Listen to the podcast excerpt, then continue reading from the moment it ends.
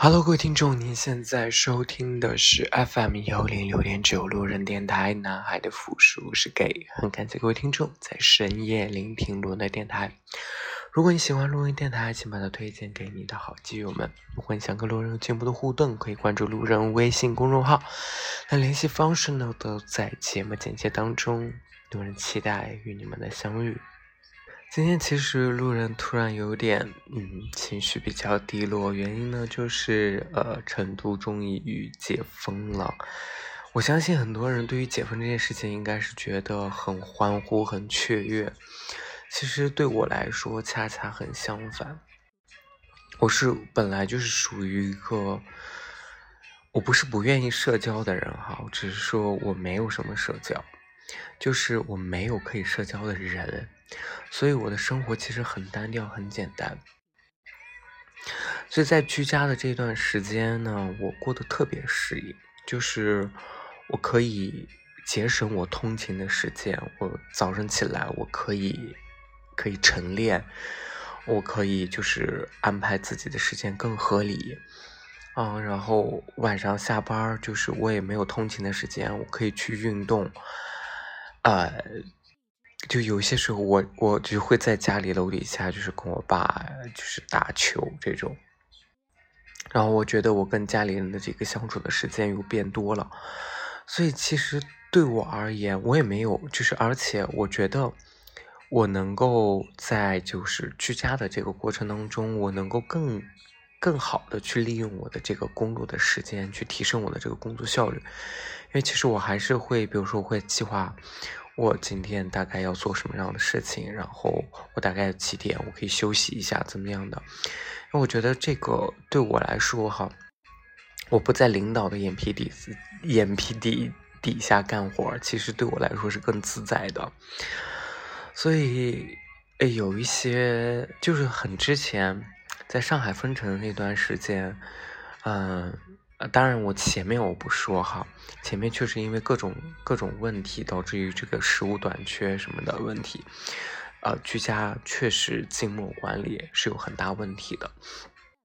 但是成都这一次呢，它其实是就是每两天能有一户人就是出去能够去购买食材，所以在物资保障这方面呢，确实没有什么太大的问题哈。所以其实对我来说，我真的觉得。我很享受这段时间，然后突然告知我，从明天起我要去又要去公司上班了，我就觉得，我我我反而觉得我的生活一切被打乱了，真的真的有这种感觉。满打满算，我居家了大概两周多的时间，将近三周。所以其实我我认为哈，就在这三周的时间，我能够很好的去平衡我的工作、我的生活以及运动。然后保证我的工作效率，我觉得是一件很好的事情。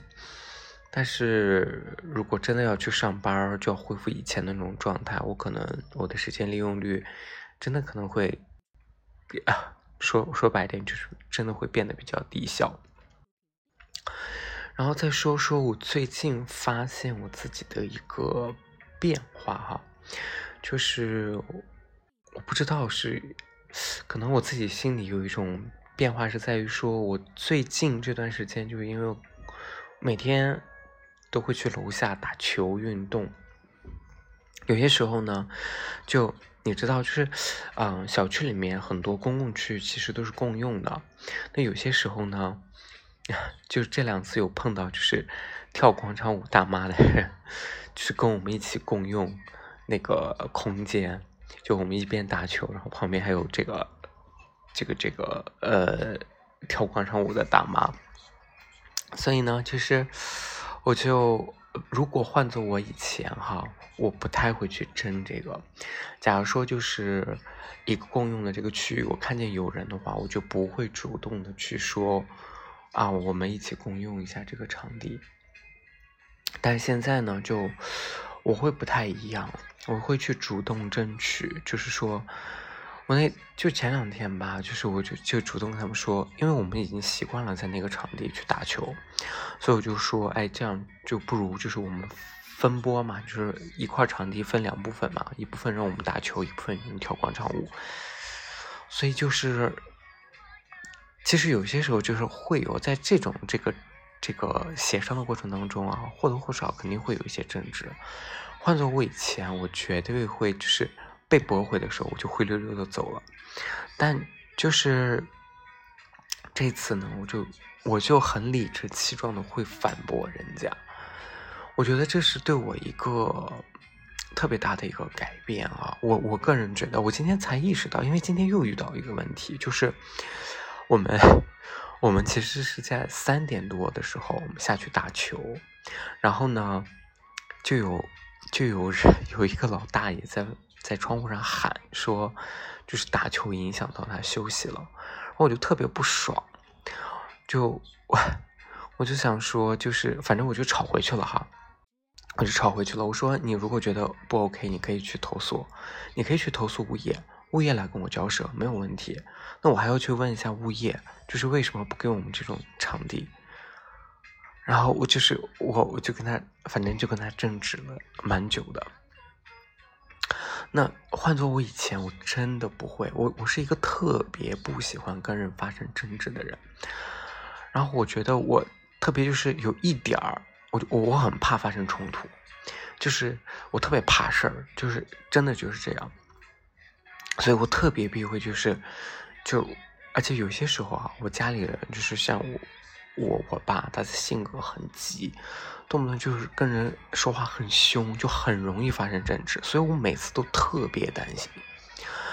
然后我我之前一直觉得哈，为什么我会就是在性格方面比较软弱，就是比如说一有争执的事情，我就可能默默的走了，或者是就是啊，我就选择这个回退，就这种。我觉得很大的一点是在于，我认为。我作为一个，就是我可以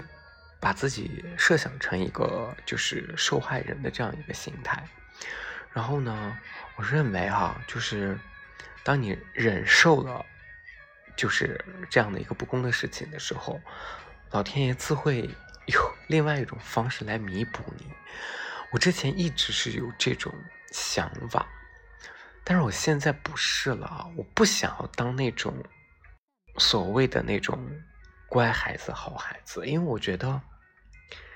就是就是你得不到任何的补偿，你只会失去。就是我发现之前那样的自我催眠是有问题的，所以就与其这样，我不如就是做一个恶人，我不如就做一个坏人，我去争夺一下我想想要的这个权利，就这样。所以就是。我觉得这是我最近的一个，我意识到自己一个比较大的一个改变。有有些时候我就会抢在啊，还有一点就是我真的很怕我父亲，就是他，就是火气一上来就跟人家吵什么的，所以我会先表表明我的这个姿态，我会先主动跟别人去交涉。所以明天一下改变之后，我又会 我要去公司上班呢，我就觉得。第一就是我没有办法，就是居家这段时间呢，我能够百分之百的去掌握到我父母的这种行踪，然后他们任何的这种交流对话，会会不会产生矛盾的这种地方，可能都会让我去化解。那一旦我去上班了，我没有办法得知他们的这种生活作息了，或者就他们的生活细节。我就会紧张，就是他们会不会就是有发发生矛盾呀，等等的，这是第一方面。第二方面呢，就是对工作的这个 对工作的这个态度啊，就是今天刚好呃，因为这个发了这个成都解封的这个消息，就同组的同事就问我说：“哎，明天要不要去上班呀？什么之类的。”我就说，我说其实我个人是不想去上班的。然后他直接回我，他说他何止是不想上班，他他他都不想工作了，就是他都都想辞职了，就这意思。其实总的来说呢，我们的这个工作环境呢，是受到了一些，我觉得啊，就是受到了一些比较压抑的一种工作环境。你说不上它是一个很，我觉得，这也是一种 PUA，但是它不一定是那种完全言语上的那种 PUA，但是它会在呃很多的方式方法上让你觉得他在 PUA 你。就尤其是我这个领导哈，就主要就是我们这个领导，那他呢就是一个非常固执的人，而且他呃，当然他可能也觉得他有这种这种傲气的资本，是因为他是从阿里出来的啊。但是呢，我个人觉得就是跟阿里的人打交道呢，就反正我接触过几个，我都不是很喜欢。对就所以，其实我觉得，他就属于那种，你跟他说不通，就他有自己一套思维模式，他就会强加于你，他就认为他是对的，他永远认为他是对的哈，就这样。所以就是，呃，更多的，我对现在工作的一种状态是，我就是一个工具人，真的就是这样。就是工具人的这种状态，我只是去做你吩咐给我做的这个事情，啊，你告诉我 A 往 A 方向，我就往 A 方向做，我不会跟你争辩，我也不会跟你讨论，你告诉我往这个方向做就 OK，就这样，我现在就是这种一个工具人的状态啊，然后呢，刚好今天晚上在。就是看了一篇推文，他大概讲的是，就是大厂的这个心理咨询，啊，讲的就是，呃，很多大厂它有这种福利，就是做心理咨询的。那咨询呢，你可以去，这是个免费咨询的，就是有很多在大厂工作的这个员工都会去做这种心理咨询，大部分呢可能都会选择是在职场的咨询。那其实，在最近也是跟一些在找工作的朋友有交流，就说，嗯，现在其实大家还是希望进大厂嘛，对吧？然后呢，这篇文章里面就讲到，就是很多在大厂里面工作的人啊，各个年龄阶段都有，每个年龄阶段都会遇到不同的职场的压力。比如说呢，它里面讲到一个故事，就大概讲的就是，啊，这个人呢，他新入职这个大厂，然后做的工作呢，跟之前内容完全不太一样。所以其实呢，其实它里面讲到几个点啊，第一个点就是他认为大厂的工作过于精细化、细分啊，然后。他认为，就是说，很多工作其实是一个刚毕业大学生都能完成的，但是呢，他可能会交给一些啊高阶或者是有一定这个工作经验的这些人来做，啊，因为他的这个分工太细化了，就每个人做的东西就是那么一点点，嗯，然后呢，并且这些人的工资呢还不低。他的意思就是这个，然后第二个呢，就是项目之间竞争压力很大。比如说同一个呃一个 idea，就会有同时会有多个项目在进行，大家属于那种赛马机制。那一旦有一个项目跑成功了，那剩下的项目团队就会被砍掉，然后再会去被打散到其他的项目里面。所以它就是一个不断。组团队，然后又打散，就是大家就是，呃，动不动就是把不同几个人组在一个项目里面，然后呢，你打散了，然后大家又分开了，又遇到一群不一样的人，就是这种同事之间的这种，就是团队的归属感，以及这个呃同事之间的这种信任感，其实就会变得很差。嗯，对。主要是这个，然后呢，还有，嗯，大概应该就是这两点，所以他就会去选择心理咨询。之后呢，他就去这个找心理医生，这个心理医生呢，哈，给他说了这么一句话，哈，他是这样说的，就是准确的说呢，他想要的是保持现有收入的前提下，更为舒适的职场环境。思及此，然后他开始劝告自己，大部分工作都不可能既提供价值感，又能同时提高高薪和福利。他还自我暗示，想从工作中找到意义，可能是一种奢望。所以这个我为什么会特别有认同感，是因为刚才说了，我现在对现在的工作，我就是一个工具人，我我我真的就是没有什么体验到什么工作的快乐跟价值这件事情。你说我有没有这样的工作经历？我有，我真的有。所以就是当你曾经拥有过以后，你才知道什么叫做快乐的工作啊这件事情。那现在呢，就是这个就是没有意义、不快乐的工作，就这种工作状态，你说我能选择逃离吗？我想我是不能的，因为我只是要保证我现在的这份收入。所以当时这个心理医生呢，也是给他一个建议，就是让他去做他喜欢、感兴趣的事情，重拾他的一些兴趣爱好。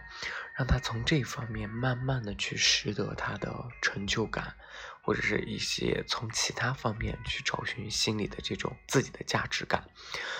那这个人呢，他后面他之前是练钢琴的，他后面呢就慢慢的又开始去弹钢琴、弹曲子啊，他就后面就说他慢慢每天都会练的这个情况下，他的曲子越弹越顺。就是慢慢的自己就会有一种，哎，觉得还不错，啊，觉得有成就感，觉得又把一首曲子能够拉好，啊，弹好的这样的一种感受，那产生了一种就是自信吧。对，当然这个自信呢，其实对他的工作来说没有产生多大的。正能量哈，那他工作依旧没有发生任何的实质性的一个变化，只是说他在个人的心态上，他可以，